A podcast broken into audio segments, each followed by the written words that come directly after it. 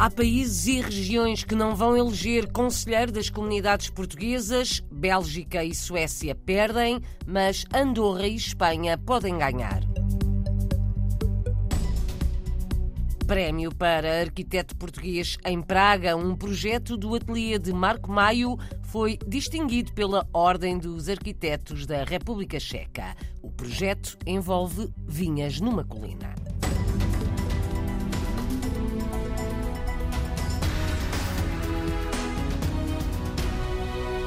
Há pelo menos sete países ou regiões que não vão ter um conselheiro das comunidades portuguesas. Podem ser eleitos 90 em todo o mundo. A votação está marcada para dia 26. Neste momento já se sabe que há regiões que não vão ter eleição. Ainda é pouca a informação disponível na página da Comissão Nacional de Eleições, mas a jornalista Paula Machado avança com algumas novidades. Bélgica, Belo Horizonte no Brasil e Suécia vão ficar sem representação no novo Conselho das Comunidades Portuguesas.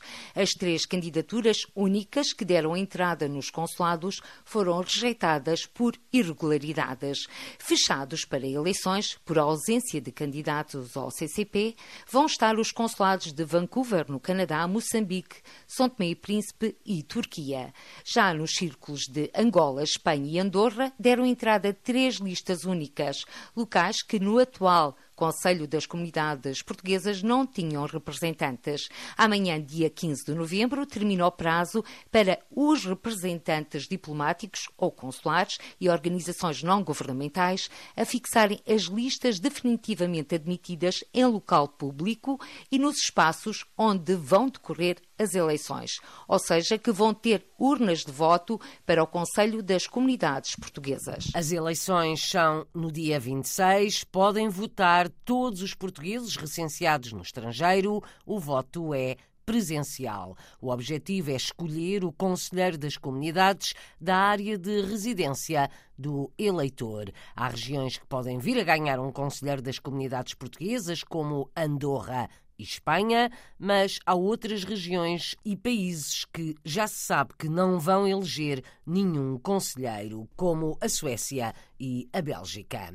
Prémio para arquiteto português na República Checa, um projeto do ateliê de Marco Maio, foi premiado há poucos dias pela Ordem dos Arquitetos da República Checa. O mesmo projeto já tinha recebido outro prémio europeu. Natural da Guarda, Marco Maio vive há quase 16 anos em Praga. Foi o projeto para uma das colinas da cidade que foi distinguido. Chama-se Fibonacci. Marco Maio explica como é. O sentir de estar numa vinha dentro da cidade de Praga. Portanto, o que eu fiz através, basicamente, das nossas raízes portuguesas, foi desenhar uma das colinas de Praga e desenhámos uma vinha. E essa vinha conta uma história da relação entre a colina e a própria cidade. Esta parte do projeto do, do Fibonacci, que foi realizado durante os últimos 6, 7 anos, funciona como finalizar de toda esta história da própria colina. São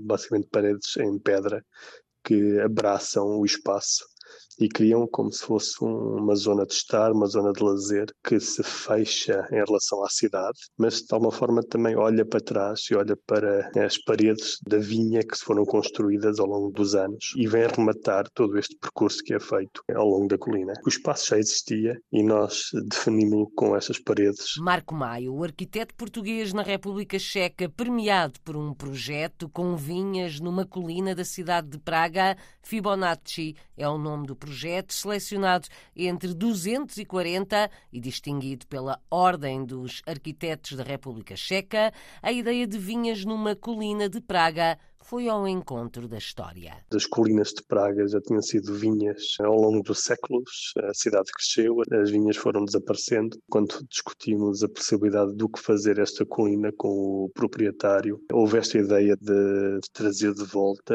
a vinha à própria colina e, de alguma forma, não só construir o presente, mas também já deixar um legado para o futuro e para a própria família. A família reside no local? Reside no local, exatamente. Mas não uh, haverá espaço é a visitantes? É um espaço privado, mas contudo, como o espaço foi, penso bem definido neste momento e depois algumas conversas com os proprietários, eles próprios estão a abrir, digamos, esta sala de degustação ao ar livre, que é o Fibonacci, a pessoas que queiram visitar e até queiram provar os vinhos dentro da propriedade, com marcação, com reserva é possível visitar o espaço. São permitidas visitas às vinhas numa colina da cidade de Praga com desenho e projeto de um arquiteto português na República Checa, projeto já premiado duas vezes. Marco Maio tem um ateliê na capital, Praga, onde vive há 15 anos. Histórias em português vão encher amanhã a biblioteca da Fundação Gulbenkian, em Paris. A contadora de histórias vai ser Sara Novaes Nogueira, fundadora do projeto Litranto, promove atividades em língua portuguesa em França. Atividades como as que vão acontecer amanhã à tarde. As histórias serão contadas por mim em língua portuguesa, serão histórias de autores lusófonos. Eu não vou revelar ainda quais são as histórias, é surpresa para amanhã.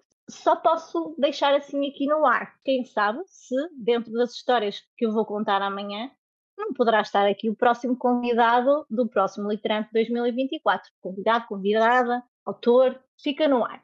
As histórias serão seguidas de uma atividade uh, alusiva ao autor, na estação do ano em que estamos, tempo de renovação. Se quiserem saber mais, terão de ir amanhã, às 15 horas, à Biblioteca da Gulbenkian, em Paris. Estará tudo em português e vamos divertir imenso. O convite está feito. Histórias em português de autores lusófonos amanhã à tarde na Gulbenkian, na capital francesa. A contadora de histórias vai ser Sara Novaes Nogueira, fundadora do projeto Literanto, promove atividades em língua portuguesa em França.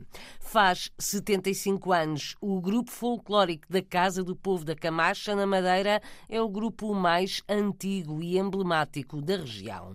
Já realizou dezenas de viagens pelo mundo e leva a tradição madeirense a grandes comunidades portuguesas na Venezuela, África do Sul, o Austrália. A reportagem de Marco António Souza é num ensaio do grupo. Vamos fazer hoje incluir isto tudo, o santo tem que ter vida, ok? Dirigido pela maestrina Maria dos Anjos Freitas, o grupo ensaia uma missa composta pelo maestro Vítor Costa há 25 anos, por ocasião dos 50 anos de existência. Este ano, o grupo folclórico da Casa do Povo da Camacha assinala 75 uma sucessão de gerações testemunhada por Daniela Souza. estou no grupo há 52 anos, mas na verdade eu sinto que estive sempre no grupo, porque os meus pais fizeram parte do grupo e eu acompanhei desde pequenina, aos ensaios. Eh, depois só aos 15 anos é que pude voltar para, pude entrar no grupo, porque nessa altura só com 16 anos. Fundada em 1948, já levou o folclore aos quatro cantos do mundo, como recorda Augusta Silva. A Espanha, a Áustria, Portugal continental, eh, a Ásia, fui a muitos, muitos lugares. Pudesse dizer uma viagem específica que se lembre com mais carinho ou que tenha sido mais marcante?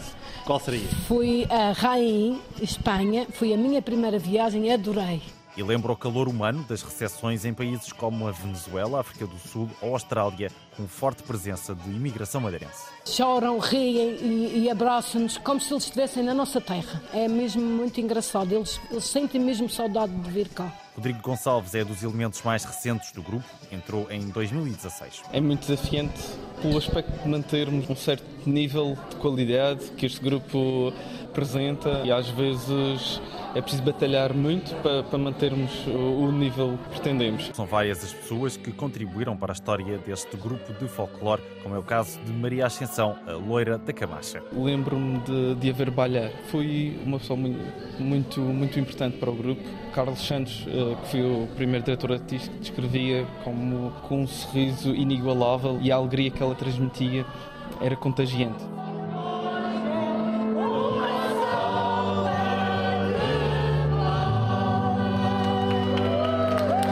Parabéns ao grupo folclórico da Casa do Povo da Camacha, que está a festejar 75 anos, é o mais antigo da Madeira.